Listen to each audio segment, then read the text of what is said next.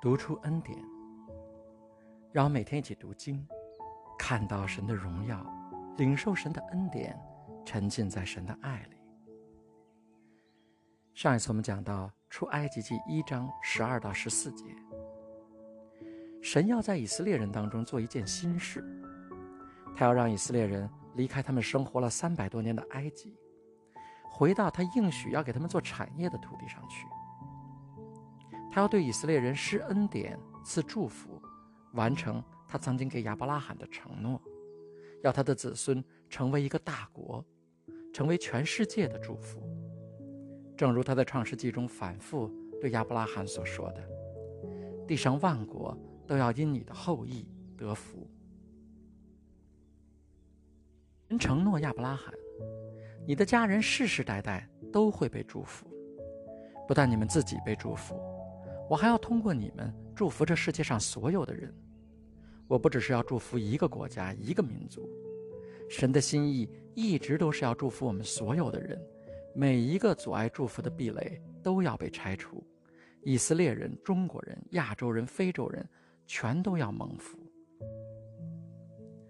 但是，以色列民族从一开始就没能很好的领受神的祝福。也阻挡了神的祝福从他们顺利的流向全世界，因为他们从一开始就没有很认真的看待神的祝福和神的承诺。我认为这不只是以色列的问题，我认为这是人类的问题。不管神选择哪个民族做他的子民，他们可能都没有办法相信神会凭空给他们这样的应许，这样的恩典。在以色列人还是做上宾的时候。他们没有离开埃及，在以色列人还是统治阶层的时候，他们没有离开埃及，所以他们变成了奴隶。出埃及记告诉我们，一个被祝福的民族也可以成为奴隶。如果他们不相信神的恩典，不交托给神，不让神进入他们的生活，不给神机会带领他们，他们就领受不到神的祝福。有时候。事情一定要发展到靠人力完全没有希望的时候，人才会转向神，才能看到神的作为。拉萨路必须在坟墓里待上四天，人们才能看到神的力量，才能相信活生生的站在他们面前的神。但是同时，只是因为你的处境看起来很糟糕，不代表神没有看顾你，不代表神不与你同在。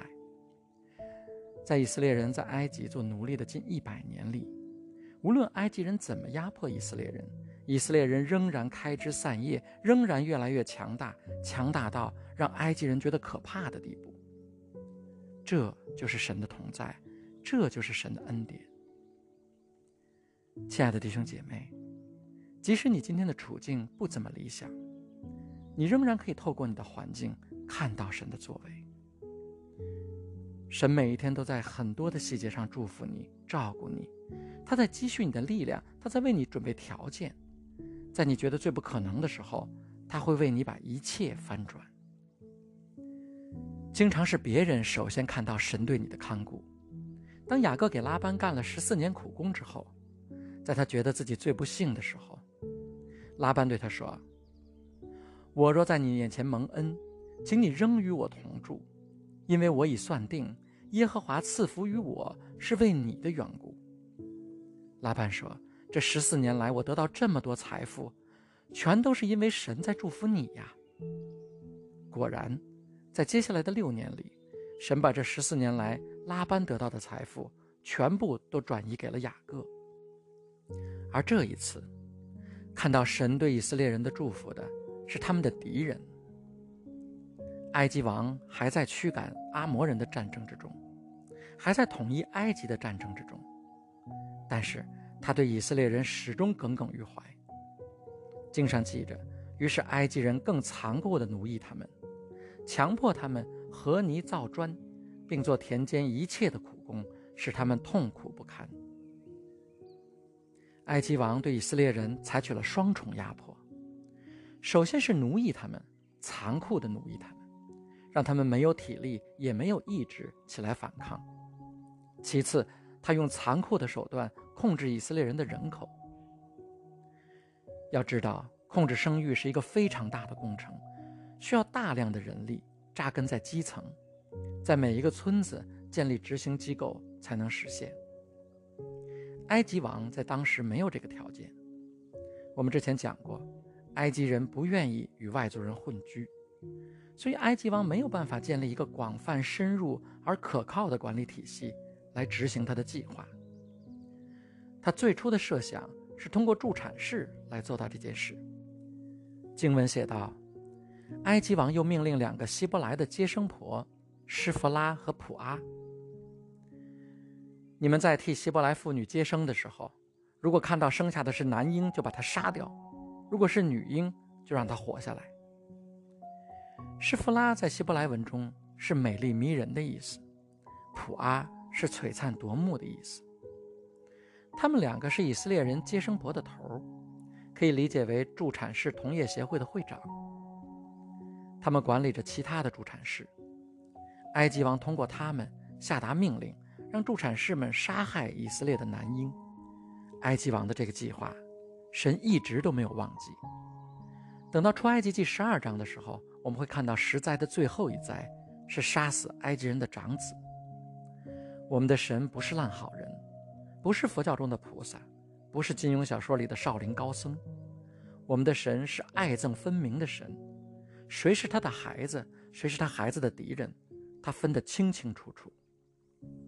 所以罗马书说：“亲爱的，不要为自己伸冤，宁可等候主的愤怒，因为经上记着，主说：‘深渊在我，我必报应。’”以色列的助产士们面对埃及王的命令，必须做出选择：我是应该害怕这个看起来不可一世的王，还是敬畏那看不见的神？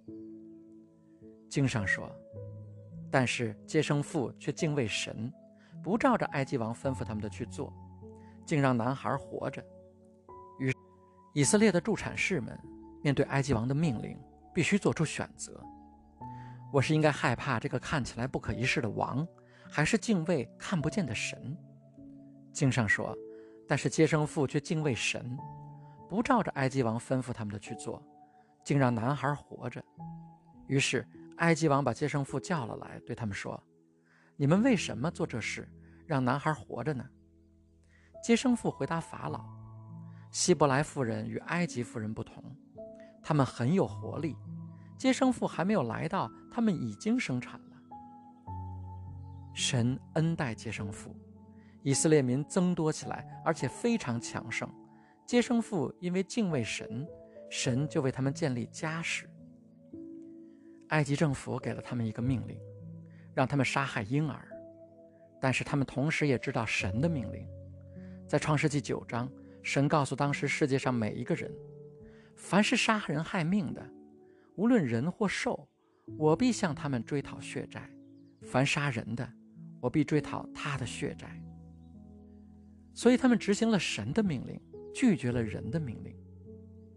但是。他们没有像刘胡兰烈士或者秋瑾烈士那样，为了理想去捐躯，他们也没有去驳斥埃及王，他们只是决定去遵守神的诫命，不去理睬埃及王的命令。这是人类历史上有记载的最早的非暴力不合作运动。后来，甘地通过这样的方式把印度从英国殖民统治下解放了出来。埃及王问他们为什么不执行自己的命令。他们说了谎，他们所做的显然不符合律法的要求，但是神没有责怪他们，而是祝福了他们。那个时代有很多迷信，助产士是男人比较忌讳的职业，助产士自己往往没有家庭，没有孩子，神就赐给以色列人的助产士们孩子和家庭。我们的神是省察人心肺腑的神，律法是死的。守律法永远没有顺从神的心意更重要，所以格林多后书说：“他叫我们能承当这新约的执事，不是凭着字句，乃是凭着经意。因为那字句是叫人死，经意是叫人活。通过助产士，埃及王没有达到目的，他就采取了新的策略。经上说，法老吩咐他的民众说。”凡是希伯来人所生的男孩，你们都要把他投在河里；凡是女孩，就让他活着。”埃及王采取了全民监督和举报的方式，这是一个相对来说更有效的方式。只要有一个人愿意去举报，埃及人就可以抓住和处罚不服从他的法律的以色列的家庭。但是，不管人的计谋有多么巧妙，最后都会成为神的更精妙的计划的一部分。神通过法老的计划，降生了将要拯救以色列人的领袖。让他得到了埃及最好的教育、最好的培养，最后让他代表神，回到法老的宫殿，跟法老对峙，把以色列人救出了埃及。亲爱的弟兄姐妹，神的旨意永远大于人的想法。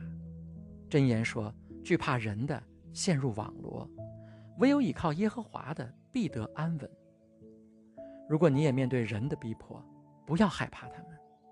在他们对你的攻击之中，经常藏着神的祝福。跟随神，顺服神，你就必得平安，必有喜乐，因为一切都在他的掌握之中。如果这世界对你的逼迫让你不安，如果你内心有任何焦虑，我想带领你一起做这个祷告。荣耀的、充满恩典的天赋，我敬拜你圣洁宝贵的名。就在此刻，我赞美你的时候，亲爱的天父，我的心也正被世界的环境折磨。很多过去的遗憾和对未来的担心搅扰我的灵，这些思绪剪不断理还乱，完全偷走了我里面的平安。所以我在绝望中拜伏在你的面前。就在我想去注视你的美善的时候，敌人还是在不停地攻击我。万军之耶和华，我相信你会赐福给我，你会为我打败仇敌的所有攻击，你会折断仇敌攻击我的每一个武器。凡控告我的，你必能让我定他们为有罪。今天，我把所有想要攻击我的思想、攻击我的心灵的邪恶势力，全部都交到你的手中。我宣告，这是我的神，你的征战。我宣告，我在地上交托给你的，你都会在天上绑缚他们。你会使你的大能，像扫灭埃及的军队一样扫灭他们。